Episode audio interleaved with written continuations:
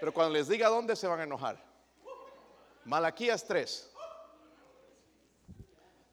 Ya me cambiaron la cara. Malaquías 3. Pero lo que quiero, hermanos, es que si vamos a continuar como iglesia, quiero que, usted sea bendecido. Eh, y si no entendemos esto, no, no vamos a ser gente bendecida. Eh, si no entendemos esto, de verdad, hermanos, hagamos lo que hagamos, no vamos a ser bendecidos jamás. ¿Ok? Um,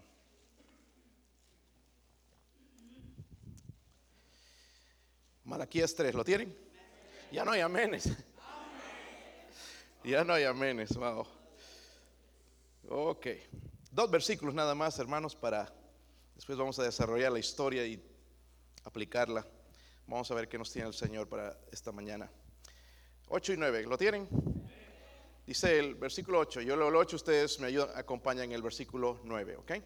Dice, ¿robará el hombre a Dios? Pues vosotros me habéis robado y dijisteis, ¿en qué te hemos robado? En vuestros diezmos, sí.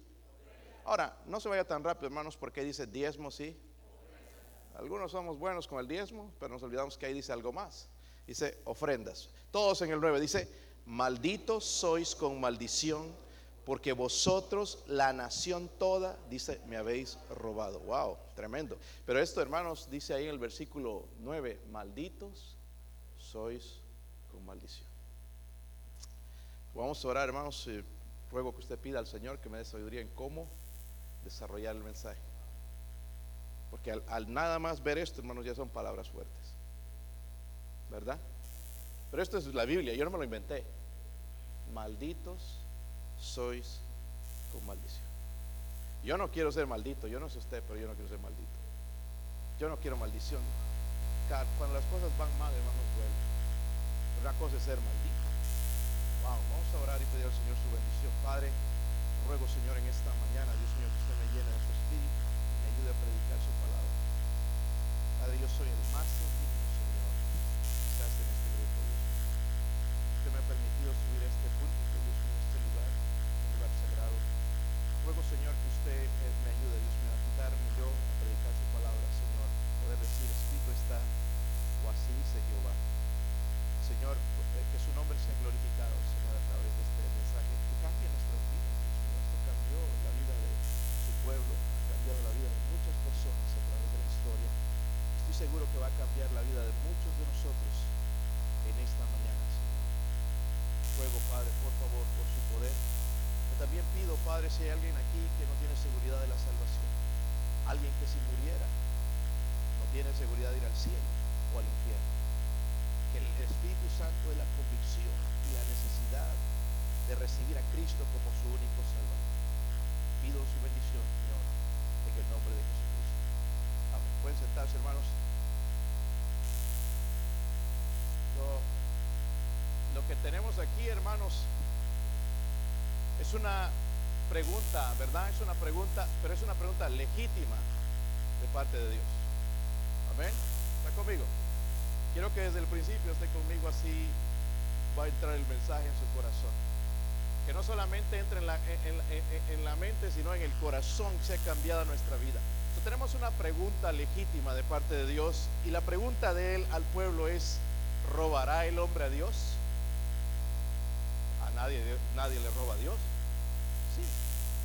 Dice, porque Él nos podemos preguntar, ¿en qué te hemos robado? Dios contesta en vuestros qué? Diezmos y ofrendas. ¿Sabían una cosa, hermanos? El diezmo no se da, el diezmo se paga. Hay una diferencia grande. Entonces cuando estoy dando el diezmo estoy pagando a Dios de lo mucho que me ha bendecido a mí. ¿Verdad? Eh, algunos están enojados, ni siquiera arrancado todavía. ¿Sabe que muchos de nosotros, hermanos, somos como ladrones que van a la iglesia?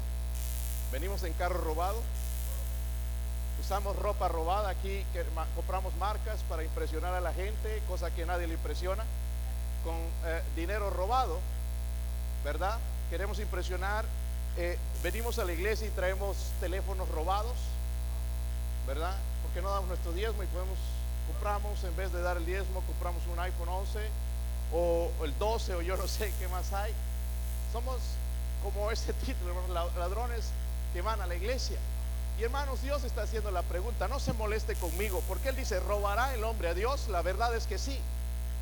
Sí, roba, y, hermanos, y la verdad que no queremos ser ladrones, ¿verdad? ¿Verdad que no?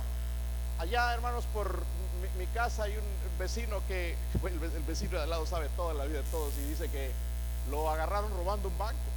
Y cuando llega ahí a la casa, al frente, viene, vive su hermano, cuando llega ahí a la casa siempre tenemos cuidado de que no se nos vaya a llevar algo. Yo creo que él fue el que trató de robar uno de los carros hace unos años, ¿verdad? Encontré nada más su gorra dentro del carro y estaba desarmando ahí para llevárselo. Y no, gracias a Dios, algo sucedió, no se lo robó. Pero ya robó un banco y lo cachó la policía y lo metieron a la cárcel, pero ya salió. Pero nosotros, hermanos, podemos pensar que no nadie nos ve, pero Dios nos ve a nosotros. Y si está esto en la Biblia, hermanos, ¿verdad?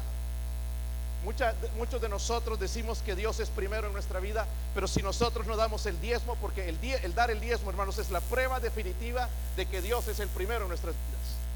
Si nosotros no diezmamos, no damos ofrendas, no podemos decir que Dios es primero en nuestra vida. No podemos definitivamente. Amén. Y no importa cómo lo llamemos, que la iglesia no se lo merece, que este no se lo merece, no importa cómo lo llamemos, hermanos, no, Dios no es primero en nuestras vidas. ¿Están conmigo? Algunos pensamos aquí, no, pero el diezmo era para la ley. Le voy a llevar el contexto, hermanos, y le voy a quitar eso de su mente, porque el diezmo no era para la ley, nada más, empezó antes de la ley. Miren el versículo 6. ¿Lo tienen? Porque yo, Jehová, ¿qué? Yo, Jehová, dice no si Dios no cambia, entonces, ¿cuándo cambió este asunto de dejar de dar el diezmo? Sería entonces durante la ley que nosotros no podíamos cometer adulterio, pero ahora que estamos bajo la gracia podemos adulterar. Es que el cometer adulterio era bajo la ley. No, cometer adulterio sigue penado, ¿sí o no? Adulterio sigue siendo adulterio. ¿Verdad? ¿Está conmigo, hermanos? entonces, el diezmo no es para la ley, hermanos, porque es más bien es un principio que Dios ha establecido para siempre. El que da a Dios, el que da su diezmo y su ofrenda, dice, Dios me ha bendecido. El que no da su diezmo dice lo siguiente, no tengo suficiente para dar. Yo he escuchado tanto de esto, hermanos. Es que no doy porque no me alcanza. No, Dios dice, y vamos a verlo en un momentito, hermanos, porque en la Biblia habla de las primicias y también de los primogénitos. Se lo voy a probar con la Biblia. Si usted se enoja, enójese con Dios. Pero como le dije, yo en mi vida quiero ser bendecido, no maldecido. Yo no quiero ser un ladrón.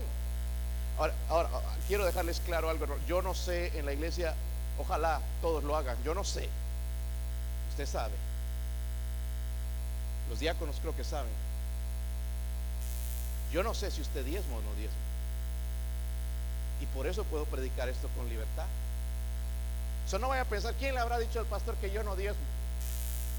Yo le digo a los hermanos, hermano Héctor, te digo yo, no, no me digas quién no. ¿Ve? Yo no quiero saber. No quiero llegar a la puerta y decir, ah, agarraron la puerta un ladrón. No me voy a robar la billetera. Este, es como la Biblia está llamando, hermanos, aquí.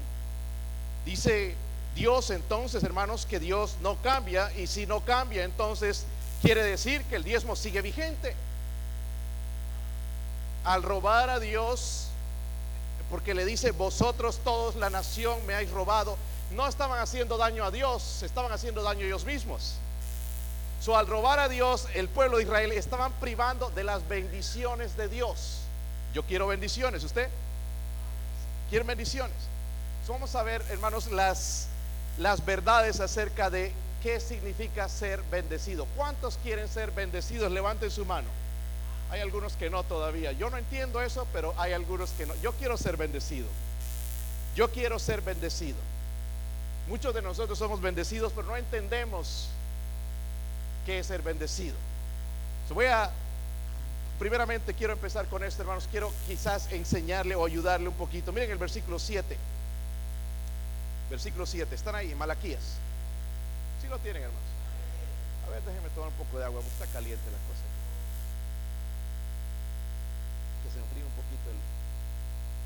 El aire acondicionado. Versículo 7. Desde los días de vuestros padres os habéis apartado de qué? De mis leyes y no las que. está no hablando de la falta de obediencia. Volveos a mí y yo volveré a vosotros, ha dicho Jehová de los ejércitos, mas dijisteis en qué hemos de volvernos. Algunos estamos apartados de Dios y no sabemos cuál es la razón. Y leemos la Biblia y como que queremos hacer algo por Dios, pero estamos sin recibir la bendición de Dios. ¿Están conmigo, hermanos? So, el primer, entonces, la primera verdad que quiero compartir con ustedes es esta. El significado, dígalo conmigo, bíblico. Escúcheme bien, bíblico. No lo que usted piensa, no lo que piensa la sociedad, el significado bíblico de la bendición. Dios aquí, hermanos, está acusando al pueblo, ¿verdad? Directamente, ¿sí o no? Vosotros me habéis robado, bola de ladrones. Faltaría que le diga eso, ¿verdad? Pero vosotros mismos me habéis robado. Y Él les invita a volver a Él porque dice, volveos a mí y yo me, ¿qué? Volveré a vosotros, ha dicho Jehová de los ejércitos. Mire qué importante es esto. Amén. No escucho amén. Algunos se delatan.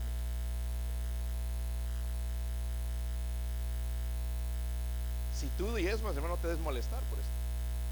Lo que tu pastor está tratando de hacer es ayudarte y que seas bendecido. No que esa bendición, la palabra no, esa palabra bendecida porque no, no, no entendemos.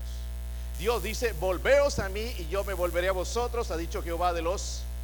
Ahora, para quitar la maldición, porque el versículo 9 nos dice, malditos sois con, porque vosotros, la nación toda, me habéis robado. Honestamente, hermanos, y tiene que empezar por mí, yo he robado a Dios.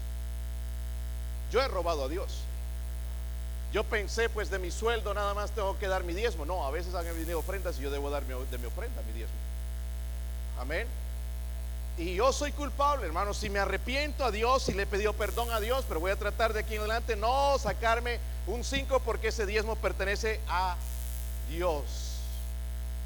No es mío. Ay, pero gasudé, me lo gasté. Dios te dio la fuerza para ir a trabajar. Dice en Deuteronomio que Dios da el poder para hacer las riquezas. Si Dios nos quita la salud, hermanos, no podemos ir a trabajar. So, Dios nos bendice en un país, hermanos, donde ni siquiera entendemos la lengua. Dios nos bendice. ¿Cómo es que le quitamos algo que es de Él? Amén. el significado bíblico de la bendición. ¿Qué significa ser bendecido? Si usted está tomando notas, esto es ser bendecido. Bendecido significa que hay un poder sobrenatural actuando a tu favor. Un poder, dije, sobrenatural actuando a tu favor. Y lo voy a probar, hermanos, con la Biblia de qué se trata. Porque maldecido significa lo contrario. Hay un poder sobrenatural actuando en tu contra. Amén. Hay un poder sobrenatural en tu contra y te das cuenta porque, wow, la cosa no va mal y la otra peor y ves de, repente te das cuenta de que todo cargado estás y, y abrumado y acongojado y lleno de problemas y de, deudas y de cosas. Eso es maldición. Amén. Y como digo, yo no quiero ese tipo de, de, de situación en mi vida. Ahora, váyase a Deuteronomio 28 porque ahí habla lo que es la bendición. Lean la Biblia, hermanos. ¿Qué es la verdadera bendición? Deuteronomio 28. Solamente voy a leer unos versículos. Después habla de la maldición. No voy a enfocarme en la maldición, sino en la bendición. Amén. Están ahí, hermanos. Miren el versículo 8. Si lo tienen. Jehová te enviará su qué. Ahí está. Amén. Jehová te enviará qué. Qué lindo que Dios nos envíe Amén. Dice sobre tus que Obviamente nosotros no tenemos graneros, algunos quizás aquí es agricultor, pero en este tiempo eran la mayoría de ellos, ¿verdad? Dice, y sobre todo aquello en que pusieres que. En nuestro caso trabajamos en construcción, en, remodelación, en diferentes cosas, en, industria, en restaurantes, y puede, puedes aplicarlo a tu vida, ¿verdad? Dice, y sobre todo aquello en que pusieres tú. Y luego dice, mire, ¿te, te qué? Te bendecirá en la tierra que Jehová tu Dios te. ¿No quieres eso en tu vida? Dice, te confirmará Jehová por pueblo santo suyo como te lo ha jurado. cuando guardares, dice, los mandamientos de... Recuerden que la nación se había eh, apartado de Dios, dice, volveos, le está invitando, volveos a mí. Y luego dice, y anduviereis en sus caminos, y verán todos los pueblos de la tierra que el nombre de Jehová es invocado sobre ti.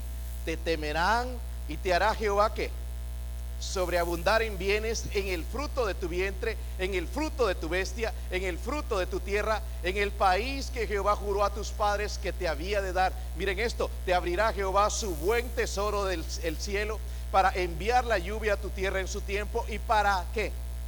Bendecir toda obra de tus manos y prestarás a muchas naciones y tú no le pedirás. Ahí está la nación de Israel.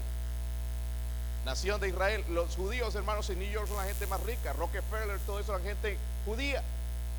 Dios les bendijo por un principio, hermano, simple de obedecer a Dios. Amén. Pero no es solamente que te va a dar, porque algunos están, doy un dólar y me da dos, eso es mentira, hermanos. La bendición es espiritual, es en tu salud, es en tu hogar, es en todo lado. Donde lo veas, vas a ser bendecido. Porque algunos pensamos que es la billetera, pero a veces no es. Pero no se va a tronar ese carro tanto como se truena ahora. Ir al doctor casi todas las semanas, ¿verdad? Estar enfermo y, obviamente, hermanos, Dios permite a veces incluso dando estas cosas para edificarnos, usarnos y que su nombre sea glorificado. Pero Dios está hablando de bendecir. Esto es la bendición. Ah, yo soy bendecido. ¿Qué clase de bendición? Si tu hogar anda de cabeza, hermano, eso no es ser bendecido. Amén. necesitamos la bendición de Dios. Su gracia, su favor, hermanos. Pero si no obedecemos, primeramente tenemos que comenzar volvernos a Él, decir, pedirle perdón. Señor, perdóname por lo avaro, por lo codicioso, por robarte, Señor. Porque dice, la nación toda me habéis robado. Como digo, yo no sé quién, no sé si hay algunos, quizás todos dan su diezmo, va a ser de más el mensaje, pero lo puedes enseñar a otro principio a otro. Amén. Pero quizás si somos culpables, hermanos, y por eso vemos maldición tras maldición, no avanzamos, no, no vamos a ningún lado porque estamos quitando a Dios lo que pertenece a Dios. Esa es la vida llena de bendición, hermano, no es el término malgastado que usamos, Dios te bendiga. ¿Cómo va a bendecir a un ladrón? ¿Ah? ¿Cómo va a bendecir a un adúltero? No puede, ¿verdad, hermanos? Es en contra del carácter de Dios. Pero nosotros queremos la bendición. Usamos esa palabra bendición para cualquier cosa, pero recuerde que es un poder sobrenatural de parte de Dios actuando a nuestro favor. Es decir, que cosas imposibles van a suceder por la mano de Dios porque soy una persona bendecida. Bendecido. Dios le bendice a los que le obedecen. Yo quiero la bendición de Dios. Oh, hermano, estar peleando contra Dios, salimos perdiendo. Salimos mal, ¿verdad? ¿Sí o no, hermanos? Salimos mal y, no, no podemos contra Él porque Él es Dios. So, déjenme decirles esto, la palabra diezmo significa décimo o décima parte. Por eso hice cambiar esto. Supongamos que este es mi sueldo de la semana, 10 dólares. Amén. ¿Cuánto es el diezmo de 10? Porque bueno. Está el diezmo, un dólar. Todos saben eso, ¿verdad? ¿Había alguien que no lo sabía? Bueno, 10 dólares es lo que gané yo esta semana. Ahora, ¿cuál de estos billetes es el diezmo? ¿Ah? ¿Este? ¿Este? ¿Este? ¿Por qué? Todos son iguales. El primer billete, las primicias, es el billete que yo voy a gastar. Digo, si yo recibí 10 dólares a la semana y voy y me compro unos chicles, un dólar, ya se me fue el diezmo. Dios quiere las primicias. ¿Me entienden? Por eso lo hice cambiar, para que entiendan. ¿Me entienden? Pero nosotros, hermanos, vamos a ver en un ratito, hermanos, que yo les estoy probando con la Biblia la bendición de Dios. Usted se enoja, enójese con Dios. Pero diezmo significa la décima parte. ¿Cuánto es el décimo parte de mil? Si yo gano mil a la semana, entonces tengo que traer a la casa de Dios 100. Amén. Debo dar 100, ok, ese es mi diezmo. Pero recuerden que hablaba de ofrenda, ok. No voy a enfocarme tanto en las ofrendas porque la verdad, hermanos, es que queremos la bendición y la bendición comienza con el diezmo.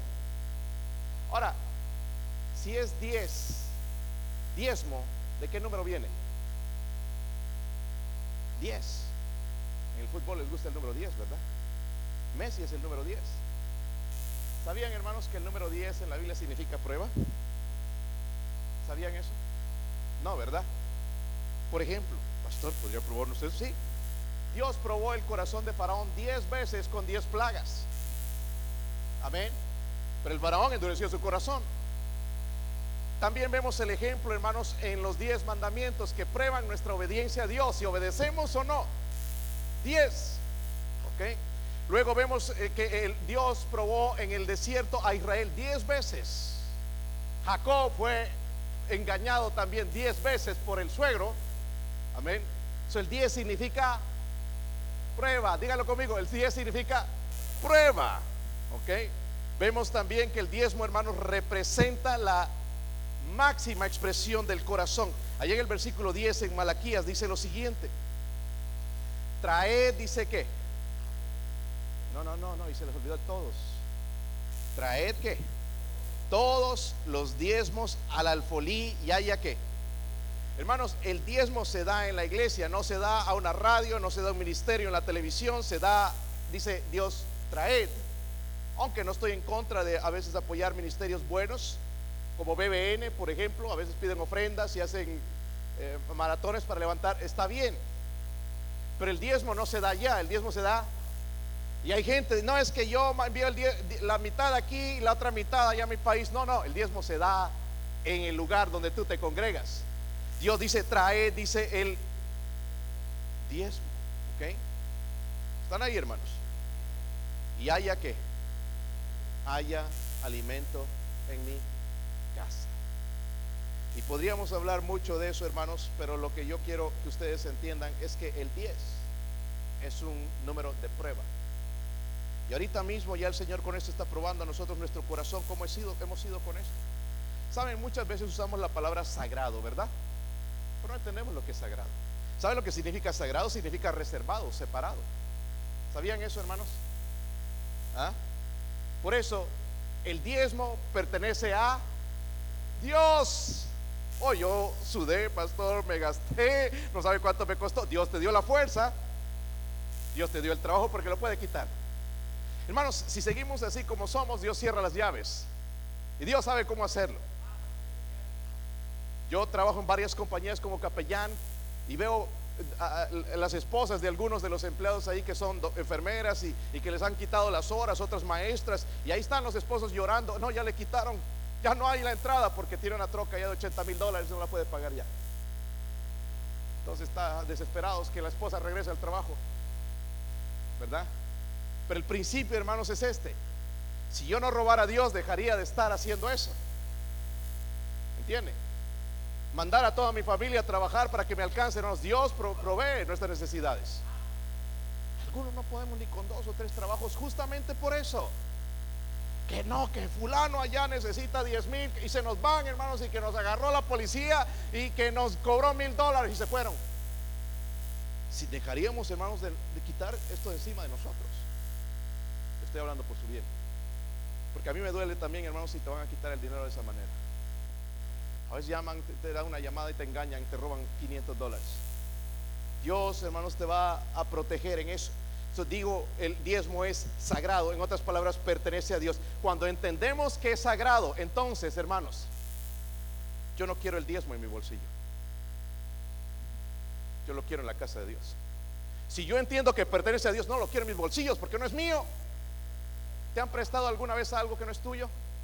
Y es lujoso y bien caro y no, mejor lo entrego ya, lo voy a romper o algo le va a pasar. El diezmo es de Dios. No lo queremos, hermanos, porque entendemos que es sagrado. Váyase a Levíticos 27. Algunos siguen mirándome como que ¿dónde? Pues siga probando a Dios y va a ver. Levítico 27, versículo 30. Y el diezmo, está ahí. Están ahí, hermanos. Dios dijo esto. ¿Y el diezmo de qué? Así de la simiente de la tierra como el fruto de los árboles, ¿de qué? De Jehová es. Es cosa que. Ahí está la palabra que usamos. Es sagrada. Es dedicada a quién? Es dedicada a quién?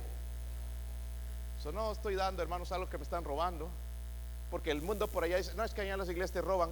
Hay iglesias donde sí, quizás, ¿verdad? Que te van a sanar y te cobran mil dólares. Mentiras. Pero el diezmo, hermanos, es real. Por eso tienes que buscar una iglesia donde se predica la palabra de Dios. No cualquier lugar allá donde están mintiendo, pero donde se predica la palabra de Dios. Dios dice, traed los diezmos al alfolí. Algunos van a decir, no, es que yo no sé ni cómo usan el dinero allá. Eso ya es asunto, que el juicio cae sobre la iglesia y los que administran el dinero. Amén. Pero tú te estás quitando de encima la maldición y estás trayendo a Dios lo que pertenece. Es que yo no estoy de acuerdo con ciertas cosas. Eso, no es excusa. Amén. Eso no es, Dios no va a quitar la maldición porque tú no estés de acuerdo con algo o algo en el, ministerio. miren, en la Biblia está ilustrado ese principio del dar a Dios. Miren en Lucas 9, una ilustración tremenda. Lucas 9. ¿Sabe? Al estudiar de esto, hermanos, mi, vida fue enriquecida con esto, porque son versículos que los leemos y no encontramos ahí las, las verdades espirituales. Lucas 9, les dije, ¿verdad? Sí, eh, el versículo 12, hermanos, por favor. Si están ahí. Dice, pero el día comenzaba a declinar y acercándose los doce le dijeron, despide a la gente para que vayan a las aldeas y campos de alrededor y se alojen y encuentren qué. Ahí cuánta gente había, hermanos. ¿Recuerdan? Vamos a seguir leyendo. Y se alojen y encuentren alimentos porque aquí estamos en un lugar que... A veces estamos en el desierto, es verdad, en muchas áreas, maneras. Se les dijo, darles, ¿qué? Vosotros. A veces decimos, no, no puedo. Dios está probando a estos hombres, a sus discípulos. Y dijeron ellos, no tenemos más que cinco panes y dos. Yo creo, hermanos, que había más, pero al final el que dio fue este niño. Porque algunos dicen no tienen, ¿verdad? Y sí tienen en la cuenta. Pero este niño dio lo que tenía. Dice, a no ser que vayamos nosotros a comprar alimentos para que para toda esta multitud. Y eran como nada más hombres, no está mencionando a las mujeres ni los niños. Entonces dijo a los discípulos, hacerlos sentar en grupos de 50 en... Qué tremendo trabajo, hermanos, este. Porque era, trata de alimentar 100 personas. Cuesta organizar todo. Y, aquí, hermanos, más de 5 mil y organizarlos en grupos de 50. había, había que hacer trabajo ahí, ¿verdad? Para organizar toda esa gente. No, que yo quiero con fulano, no. No, yo quiero con este. Ya se imagina, ¿verdad? Los, lo, que tuvieron que pasar los, los apóstoles. El versículo 15, y así lo hicieron, haciéndolos sentar a todos, y tomando los cinco panes y los dos pescados, levantando los ojos al cielo, los que. So, nosotros necesitamos algo que Dios bendiga. Dios bendice el diezmo. Ya está bendecido. Ok, y lo bendijo y los que. Y dio a sus discípulos para que los pusieran delante de qué. Y comieron todos y se saciaron y recogieron lo que sobró Dice 12 cestas de... So, hermanos, ¿quién bendijo el milagro? Dios. Pero ¿saben cuándo se hizo milagro? En las manos de los apóstoles. No en las manos de Dios. Cuando ellos empezaron a repartir, eso se multiplicó. ¿Están conmigo, hermanos? Yo no había visto esto antes, pero como le digo, esto ha sido una bendición para mí, porque no fue Dios ahí, ay, lo levanten las canastas. Dice que sobraron 12 canastas. Se hartaron tanto la gente, no solamente comieron suficiente, se llenaron y sobraron 12 canastas, leyendo el, texto, el contexto, ¿verdad? Pero ¿dónde estuvo el milagro, hermanos? Dios lo bendijo, pero el milagro estuvo en las manos de quienes. Amén. ¿Entienden por dónde voy? Hay algo, hermanos, que debemos saber. Miren en Mateo 6, 24, Mateo 6, 24, versículo que pasamos por ahí también todo el tiempo. ¿Cuántos leen la versión en inglés King James? Ok, en la King James dice algo diferente que le voy a explicar en un momentito. Ninguno dice 624. ¿Están ahí, hermanos? Sí. Está enfriando ya la cosa, ¿verdad? Algunos siguen todavía hirviendo. 6.24, ¿están ahí? Ninguno puede servir qué? Ahora, nosotros hablamos de eso muchas cosas, pero nunca mencionamos el contexto. Dice ahí, porque o aborrecerá a uno o amará al otro, estimará al uno y menospreciará al otro. No podéis servir a Dios y a las riquezas.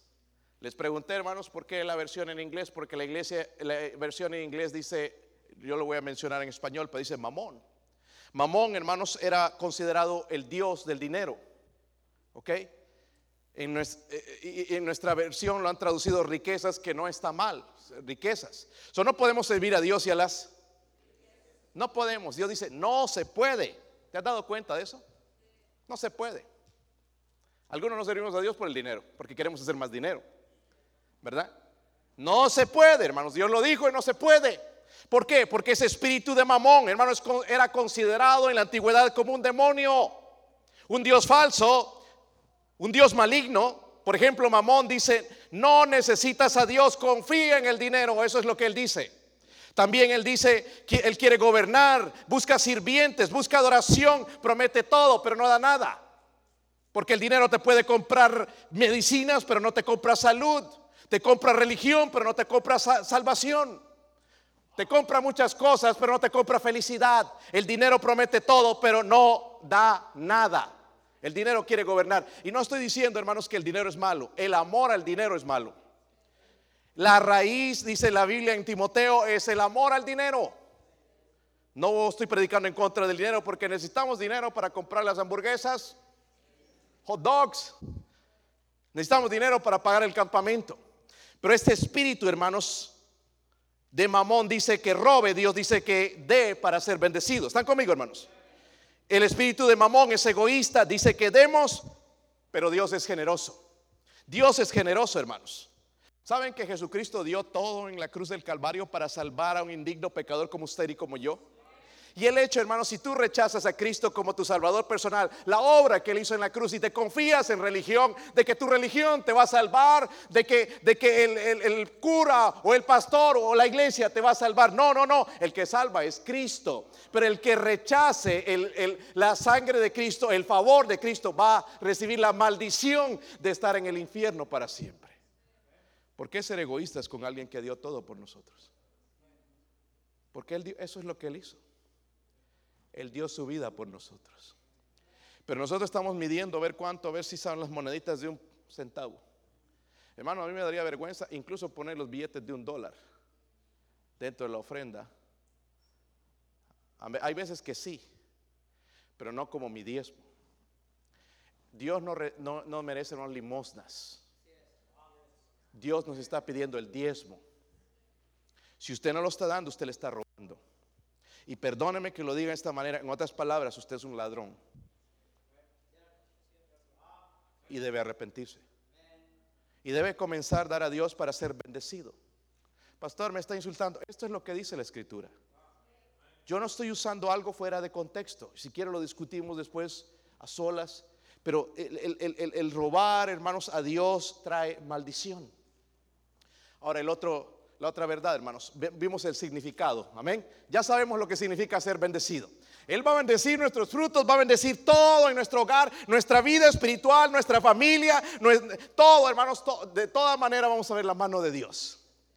Yo lo he visto de tantas maneras, hermano, y como le dije, yo no he sido fiel a Dios, pero estoy tratando de obedecer a Dios fielmente en esto. Pero como Él provee. Yo he recibido cheques, hermanos, que nunca me imaginé, dos mil, tres mil dólares pagos a veces en el, el, college, hermanos. Yo llegué al final de, pagar el, colegio, iba a ser una cuenta grande, pero llegué y cero. Todo lo que me había prometido el doctor Casillas, lo que Dios llama, Dios lo paga. Amén. Pero cuando había necesidad de un misionero, aunque yo no tenía trabajo, lo poco que me daban una ofrenda por allá en la iglesia, lo daba algún misionero. Dios bendice eso. Amén. Había veces donde no había que comer y cuando llegué aquí a visitarla, era mi novia todavía, mi esposa, flaco. Parecía el micrófono, hermano, flaco, no tenía, pero no tenía que comer. El fin de semana iba a la iglesia, si no estaba mi pastor ahí, yo no tenía que comer. Galletitas y saladas ya medias duras de todo el tiempo, allá en Puerto Rico se echan a perder bien rápido. Eso con agua. Pero Dios bendice, bendijo nuestra vida de una manera, hermanos, que es increíble. Nosotros podemos decir ahora, somos una familia bendecida. No usar la palabra malgastada que no es que yo no me pasa nada. No, sí nos pasan cosas. Pero ahí está Dios. Ahí está Dios. Y queremos ser bendecidos, ¿verdad, hermanos? Mire el versículo 10, volviendo a Malaquías. Qué bueno que ya están quitando la mala cara. Pero yo quiero bendición para usted, hermanos, y es porque le amo en Cristo que quiero que Dios le bendiga. Si no, no predicaría un mensaje como este, si estaría mintiendo y robándote la bendición. Versículo 10, ¿están ahí? Dice, traed que todos los diezmos al alfolí y hay alimento en mi casa. Y luego miren estas palabras, probadme ahora en esto, dice Jehová de los ejércitos, si no os abriré las ventanas de los cielos y derramaré sobre vosotros bendición hasta que reprenderé también por vosotros al devorador y no os destruirá el fruto de la tierra, ni vuestra vida en el campo será estéril, dice Jehová de los ejércitos. So, primero vemos el significado, ya sabemos lo que es ser bendecido, ¿verdad? Y queremos esa bendición. Hermanos, la necesitamos, no es que queremos. La necesitamos porque nuestras familias necesitan la mano de Dios, la gracia de Dios, necesitamos el favor de Dios. Solo necesitamos. Segundo, el secreto de Dios para una vida de... Miren, este secreto ya no va a ser un secreto. Ya lo va a descubrir aquí. ¿Ok? El secreto para ser bendecido, hermanos, es simple. Dice Dios, traed que todos los diezmos al alfolí y haya alimento en mí. Hermanos, como dije hace un ratito, el diezmo representa la prueba máxima del corazón del creyente. Allí en el versículo 10 dice, probadme. ¿Están conmigo? Dice, probadme. Probadme ahora en esto, dice Jehová de los... Algunos de nosotros quizás hemos empezado en algún tiempo a dar diezmo. Dijimos, no, pues todo me va mal. Bueno, Dios sabía que en tres meses ya iba a estar fallando con el diezmo. Dios quiere formar nuestro carácter también, hermanos. Si una vez empezamos, no lo dejemos. Es que no me alcanza, te va a alcanzar, te va a sobrar. Tú vas a ser un mejor administrador de tu dinero cuando tú diezmes. Si no, te va a faltar que no tienes para pagar el agua, que pagar esto, que pagar el carro, que pagar la renta y no vas a tener. Pero si tú haces esto primeramente, oh, este es de Dios. Y el otro 90%, entonces yo puedo hacer lo que quiera. Amén. Pero eso es de Dios, yo no lo quiero en mi bolsillo, pertenece a Dios. ¿Están conmigo, hermanos? Hoy si ganara más, no, con lo que ganamos, dije 10 dólares, yo creo que la mayoría ganan más de 10 dólares a la semana. Pastor, yo no gano nada. Pues empiezas a diezmar con lo que recibes. Amén. Saben, estamos en una sociedad que nada más es así la manita. Van a ver ahora que están los candidatos, a ver qué me dan. El verdadero cristiano no está que me dan, sino que voy a dar. Amén. Ay, me van a dar ah, eh, la aseguranza gratis. Voto por este. No, no, no. Vamos a votar, hermanos, por aquella persona que, esté más cerca de las verdades de Dios, que esté más temeroso de Dios.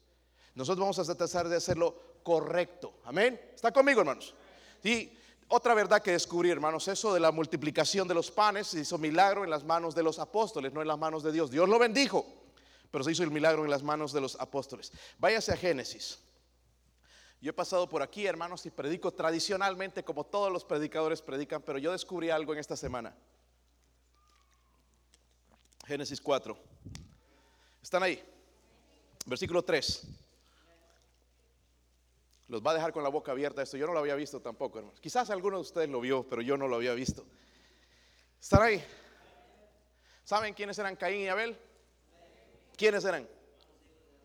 Hijos de Adán y Eva. Había uno que era medio mañoso. ¿Cuál era ese? Caín. Si ya saben más o menos la historia, ¿verdad? Dice el versículo 3 entonces. Dice, aconteció andando que el tiempo. Dice que Caín trajo del fruto de la tierra una ofrenda a Jehová y Abel trajo de los primogénitos de sus ovejas de lo más gordo de ellas. Y miró Jehová con agrado a Abel y su ofrenda, pero no miró con agrado a Caín y la ofrenda suya. Y se ensañó Caín en gran manera y decayó su... Algunos están así ahorita como Caín. Se cae el semblante. En serio. Pero miren lo que pasó aquí, hermanos. Tradicionalmente nosotros enseñamos por qué la ofrenda de Caín de Abel fue mejor, porque fue un sacrificio de sangre, decimos. Y creo sí. Pero leyendo bien en las escrituras, hermanos, dice andando, dice el tiempo. Es decir, no cuando Dios ya le había enseñado, sino que él esperó primero yo, él era agricultor, ¿verdad? Y Dios pedía las primicias. Pero él dice, no andando el tiempo, no, es que no me alcanza, recién estoy empezando, Señor, me esperas de aquí un mes, te voy a dar lo que es tuyo. Entonces dice, andando él, andando el tiempo, dice que Caín trajo de él. Eso fue después de mucho tiempo. ¿Están conmigo, hermanos? No fue inmediatamente, sino fue después de mucho tiempo. Ahora, cuál fue la diferencia con Abel? Dice, Abel trajo también de los que primogénitos de sus. So, ¿Qué estaba haciendo Abel? Estaba cumpliendo con la ley de Dios, el mandamiento de Dios, porque no era ley, era vida, en realidad, ¿verdad? ¿Está conmigo, hermanos? Pero Caín se esperó, no, los primeros frutos, mira tan bonitos, no se los puedo vender caros, me los van a ya lo tengo vendido. Hizo, y después le trajo al Señor y, y Dios no le agradó esa ofrenda. ¿Acaso no hacemos lo mismo con Dios? Venimos al tiempo, hermanos, ahí con mucho sacrificio, dolor, un dólar. Y lo doblamos así, para que nadie mire. Recuerde que Dios mira. Y los pobres diáconos, primero se pasan media hora ahí desenredando los billetes que, de un dólar que nosotros damos porque nos da vergüenza que otros miren. Pero nos olvidamos del principal de Dios, que es su mirada, no es la de los hombres. ¿Qué importa si yo le miro? ¿Qué importa lo que Dios dice? Y vemos entonces, hermanos, que este fue el problema con Caín fue después de mucho tiempo que trajo del fruto, pero no las primicias del fruto, lo que Dios decía. Lo primero, el primer producto era de Dios. Como dije, hermanos, cuando ganamos. ¿Cuánto les pagan con cheque? Levanten su mano. Es que a mí me pagan con cheque. Ok. ¿Cuántos tienen chequera? Entonces el primer cheque, aquí está, Señor. No esperar, hermanos, que me pagaron, ya pagué todo y no hay. ¿Y cómo le hago? Nosotros hemos estado en la misma situación con mi eh, esposa al principio. Nosotros, hermanos, yo soy pastor, ella es esposa de pastor y por lo que sabes un pastor no, no, no hace mucho dinero como piensa la gente. ¿Verdad? Y, teníamos hermanos que yo, yo, siempre le dije, vamos a confiar en Dios, voy a dar el diezmo y le pensaba después, ¿cómo voy a pagar esto? ¿Sabe qué? Dios proveía. Había veces, hermanos, que estaba una desesperación en, en, cuanto a la escuela de mis hijos, porque es algo caro los que tienen eh, sus hijos en escuela cristiana. ¿Saben cuánto cuesta? Y tener tres, y se me acumulaba a veces tres mil, cuatro mil dólares. Y Señor, ¿cómo le voy a hacer? ¿Le, juego lotería o qué? Lo que me tocaba nada más era confiar en Dios. Y de repente nos llamaban, nos llegaba una cartita, alguien pagó todo. ¡Wow, Señor! Gloria a Dios, hasta nos poníamos a llorar con mi esposa. Eso es ser bendecido. Amén. Y no es ser sinvergüenza, hermanos, porque sí lo teníamos que pagar, aunque nos costara. Teníamos que pagar la deuda. ¿Verdad? Ahora también, hermanos, con esto del coronavirus no pasaron clases. Algunos dirían, no, pues no fueron ni a clases. Hay que pagar lo que uno debe. Amén, hermanos. Hay que pagar porque sus maestras igual han estado trabajando, han estado dándoles clases. Hay que pagar. Oh, pero nos tienen que reducir. No, hay que pagar. Y Dios nos provee para eso. Amén, hermanos. Entonces tenemos que quitar eso, hermanos. Nos enseñaron mal a nosotros de que nada más recibir, de que guarda y ahorra. Está bien ahorrar, hermanos, pero no quitar a Dios lo que es de Dios. Y después decir, no tengo. ¿Verdad? Por eso andamos como andamos a veces. Prestándonos dinero por aquí, por allá, por allá, por ahí que el fulano y esto y que el otro y les mentimos y ya no pagamos. ¿En serio? deudas por aquí, por allá, hermanos, cuando Dios nos puede proveer todas estas bendiciones a nosotros. Pero si andamos como Caín, hermanos, que después del tiempo, no, después de que gane más, que me suban unos 10 dólares, voy a diezmar. No, no, no, no, no vas a diezmar. El que es fiel en lo poco es fiel en lo mucho. Y el que es infiel en lo, en lo poco, hermanos, es fiel en lo mucho, infiel en lo mucho. Eso es lo que dice la palabra de Dios. So, en resumen, el dar a Dios, hermanos, no es ley, es vida. Lo voy a repetir porque a algunos ni siquiera les tocó. El dar a Dios no es ley, es vida. Es un privilegio. ¿Y quién es el privilegio? Pues es de Dios. No tendríamos que estar aquí inventando en los sobres y que ofrenda para los buses y que para las conferencias. Estaríamos bien. Tenemos que pagar nuestro edificio, lo disfrutamos, nos gusta, es de primera. Estamos en un lugar de primera, hermanos, que otros envidian. Pero queremos pagarlo con un dólar. El diezmo es de Dios. Amén. A propósito, hermanos que vienen a ayudarnos aquí, ese no es el diezmo. Es que yo doy mi diezmo ahí trabajando. No, podrías tomarlo como ofrenda, pero el diezmo es de Dios. Ay, pero no gané mucho. El diezmo es de Dios. Dice el versículo 10, hermanos, si no os abriré que las ventanas de los... No queremos eso, hermanos se abran esas ventanas.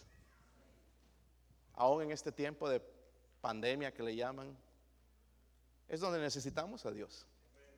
Ahí es donde necesitamos guardar más porque no sabemos si, si no va a pasar entonces, hermano, si te vas a guardar el dinero, ni siquiera va a haber bancos. ¿Qué va a hacer con el dinero? No va a haber comida. Pero si le das a Dios, va, Dios va, a abundar, dice que va a dar sobreabundantemente, va a estar la bendición de Dios, aunque sea desierto, Dios va a proveer. Y podemos ver en el pueblo de Israel, hermanos, caminaron 40 años allá en el desierto, dando vueltas por desobedientes. Pero dice que los, vestidos y los calzados nunca se gastaron. ¿Qué marcas serían, verdad, hermanos, para ir a comprar esos? Kites de Firestone Goodyear, Michelin. Dios puede hacer eso, hermanos. Algunos de nosotros cada semana ahí tenemos que estar comprando ropa, hermanos, porque se nos rompe algo ay, el pantalón. En serio, levantar un hueco por aquí. Pues deja de comer tanto también, hermanos. Ya está, pobre botón ahí soportando toda esa presión. Dice, abriré las ventanas de los cielos y derramaré sobre vosotros qué. Dice que derramaré sobre vosotros yo no la voy a alcanzar, Él la derrama. Dice sobre vosotros bendición hasta que sobreabunde. Dice, reprenderé también por vosotros al devorador y no os destruirá el fruto de la tierra, ni vuestra vida en el campo será, dice, ni en el campo, dice, será estéril, dice Jehová de los, dice, ni la vid será estéril. Pues hermanos, a veces nos metemos en negocio y no funcionan. ¿Verdad? Porque no estamos robando a Dios. ¿Están conmigo, hermanos? Algunos dan para recibir, y no es como ese cantito, hermanos, cantan los pentecostales, doy un dólar, me da dos. No, no es eso, no debería ser la motivación. Eh, está mal, debería ser, dar debería ser nuestra motivación. El recibir debería ser nuestra recompensa. Amén. Miren en primera, segunda de Corintios 9, 7, ya voy a terminar, hermanos. Yo sé que algunos están ahí con el cinturón por soltarlo ya, pero ya vamos a aterrizar, hermanos. So, el secreto ya no es un secreto.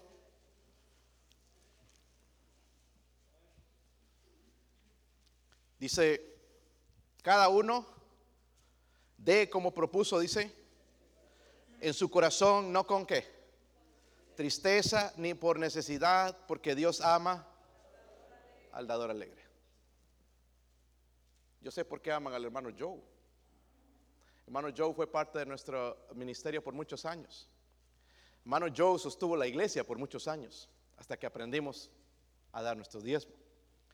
Recuerdo la vez, hermanos, cuando necesitábamos un bus, yo pidiendo y para el bus, buscando el dinero para el bus. Después del servicio vino hermano Joe, me dijo, ¿cuánto necesitas para el bus? Necesito 2.500. Me escribió el cheque, aquí está. Cada vez, hermanos, que escuchaba alguna necesidad, estaba. Y no sé si Él está escuchando hoy, pero doy gracias a Dios por ese hombre, porque me, ha enseñado a mí lo que es fidelidad en las buenas y en las... Dios le ha provisto. Y miren, ya cuántos años tiene este hermano y se mantiene bien físicamente. ¿Entienden? Es un hombre bendecido.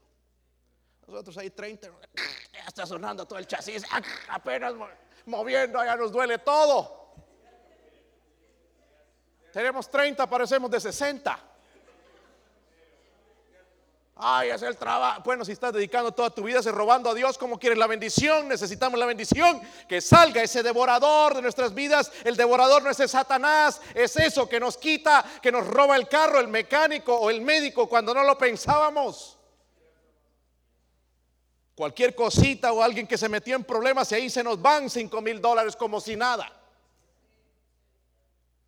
Estuve ministrando a una persona hace años y me daba pena este hombre como tan cabezón, cada vez tenía que pagar 5 mil dólares para que lo saquen de la cárcel.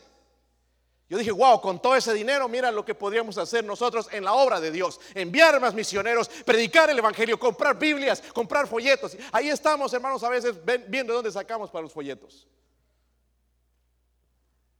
Pero si venimos con buena ropa, buenos carros allá afuera. Pensarían, hermanos, aquí que somos ricos. Y como dije, ojalá que todos obedezcan a Dios y sean bendecidos. Pero si usted no está diezmando, es entre usted y Dios. No es conmigo el asunto, hermano. Yo no sé quién lo hace, quién no lo hace, pero el mensaje vino de parte de Dios, que Dios ama al dador alegre, no al maceta, no al que da por necesidad, no al que cuando quiere, que cuando está bien, cuando las cosas están arriba, cuando da todo el tiempo. Y nos dio el ejemplo, hermanos, hay una iglesia pobre, dice que dieron más allá de sus fuerzas. Increíble, hermano, nosotros teníamos lo que tenemos y le robamos a Dios. La obra de Dios, hermano, necesita continuar. Ahí se anda nervioso a veces nuestro tesorero. A propósito, oren por él porque está enfermo. Pero porque no hay dinero, a veces lo que se necesita. Y está ahí, yo le digo, hermano, confiemos, confiemos, sigamos confiando. Y gracias a Dios, hermano, este tiempo ha sido el mejor para nosotros. Hemos podido acumular un poquito. Si usted pida una copia allá a los diáconos, ha sido nuestro mejor tiempo. Porque hay hermanos que siguen confiando y la bendición sobreabunda. Eso es bendición de Dios. Ahora le pregunto, ¿le gustaría realmente decir, yo soy bendecido? Yo soy bendecido. Amén. No jactarse, no, yo doy diezmo, no, no, no.